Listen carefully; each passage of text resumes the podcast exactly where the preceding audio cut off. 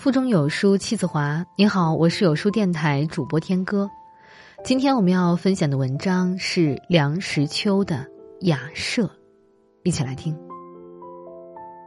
到四川来，觉得此地人建造房屋最是经济。火烧过的砖常常用来做柱子，孤零零的砌起四根砖柱，上面盖上一个木头架子，看上去瘦骨嶙嶙、单薄的可怜。但是顶上铺了瓦，四面编起竹壁墙，墙上敷了泥灰，远远的看过去，没有人能说不像是座房子。我现在住的雅舍正是这样一座典型的房子。不消说这房子有砖柱，有竹壁墙，一切特点都应有尽有。说到住房，我的经验不算少。什么上枝下斋、前廊后厦、一楼一底、三上三下、亭子间、茅草棚、琼楼玉宇和摩天大厦，各式各样，我都尝试过。我不论住在哪里，只要住得稍久，对那房子便发生感情，非不得已，我还舍不得搬。这雅舍，我出来时仅求其能避风雨。并不敢存奢望。现在住了两个多月，我的好感油然而生。虽然我已渐渐感觉它是并不能避风雨，因为有窗而无玻璃，风来则动若凉亭；有瓦而空隙不少，雨来则渗如滴漏。纵然不能避风雨，雅舍还是自有它的个性。有个性，就可爱。雅舍的位置在半山腰，下距马路约有七八十层的土阶，前面是阡陌螺旋的稻田，再远望过去是几抹葱翠的远山，旁边有高粱地，有竹林，有水池，有粪坑，后面是荒僻的针莽未除的土山坡。若说地点荒凉，则月明之夕或风雨之日。一常有客到，大抵好友不嫌路远，路远乃见情谊。客来则先爬几十级土阶，进得屋来仍需上坡，因为屋内地板乃依山势而铺，一面高一面低，坡度甚大，客来无不惊叹。我则久而安之，每日由书房走到饭厅是上坡，饭后鼓腹而出。是下坡，亦不觉有大不便处。雅舍共是六间，我居其二，壁墙不固，门窗不严，我与邻人彼此均可互通声息。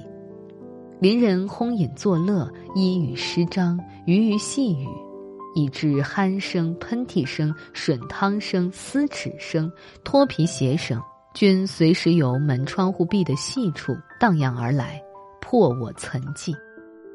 入夜则鼠子看灯，才一合眼，鼠子便自由行动，或搬核桃在地板上顺坡而下，或吸灯油而推翻烛台，或攀援而上帐顶，或在门框罩角上磨牙，使得人不得安枕。但是对于鼠子，我很惭愧的承认，我没有法子。没有法子一语是被外国人常常引用着的，以为这话最足代表中国人的懒惰隐忍的态度。其实我的对付鼠子并不懒惰，窗上糊纸，纸一戳就破；门户关紧而像鼠有牙，一阵咬便是一个洞洞。试问还有什么法子？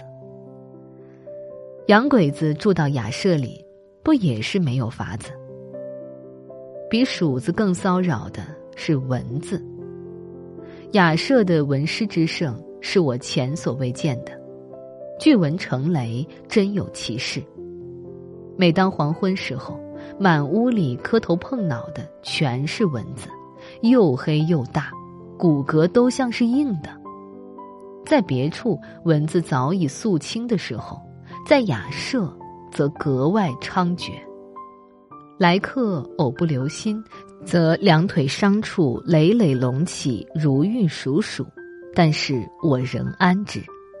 冬天一到，蚊子自然绝迹。明年夏天，谁知道我还是住在雅舍？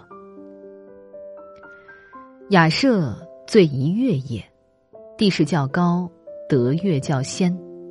看山头吐月，红盘乍涌，一霎间清光四射，天空皎洁，四野无声，微闻犬吠。做客无不悄然。舍前有两株梨树，等到月升中天，清光从树间筛洒而下，地上阴影斑斓，此时尤为幽绝。直至杏兰人散，闺房就寝，月光仍然逼近窗来，助我凄凉。细雨蒙蒙之际，雅舍亦复有趣。推窗展望。俨然米氏章法，若云若雾，一片弥漫。但若大雨滂沱，我就又惶悚不安了。屋顶湿印到处都有，起初如碗大，俄而扩大如盆，继则滴水乃不绝，终乃屋顶灰泥突然崩裂，如奇葩出炸，肃然一声，而泥水下注。此刻满是狼藉，抢救无及。此种经验已数见不鲜。雅舍之陈设，只当得简朴二字，但洒扫服饰，不时有纤尘。我非显要，故名工具轻之照片不得入我室。我非牙医，故无博士文凭张挂壁间。我不业理发。故思之西湖实景以及电影明星之照片，亦均不能张我四壁。我有一己一椅一榻，酣睡写读，均已有着，我亦不负他求。但是陈设虽简，我却喜欢翻新布置。昔人常常讥笑妇人喜欢变更桌椅位置，以为这是妇人天性喜变之一征。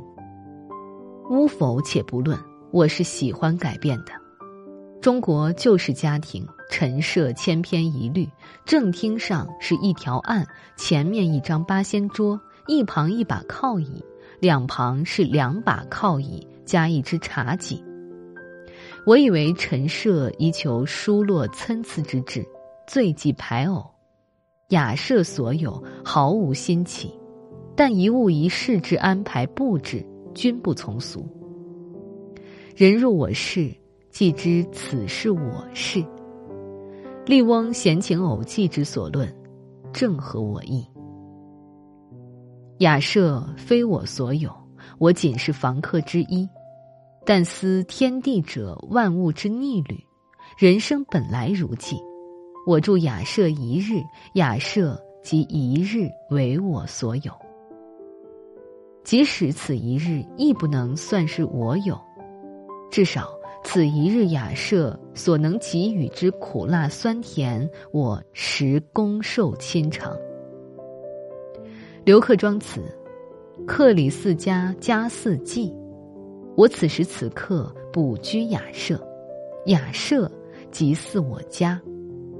其实四家四季，我亦分辨不清。”长日无理，写作自浅，随想随写，不拘篇章，冠以“雅舍小品”四字，以是写作所在，且至因缘。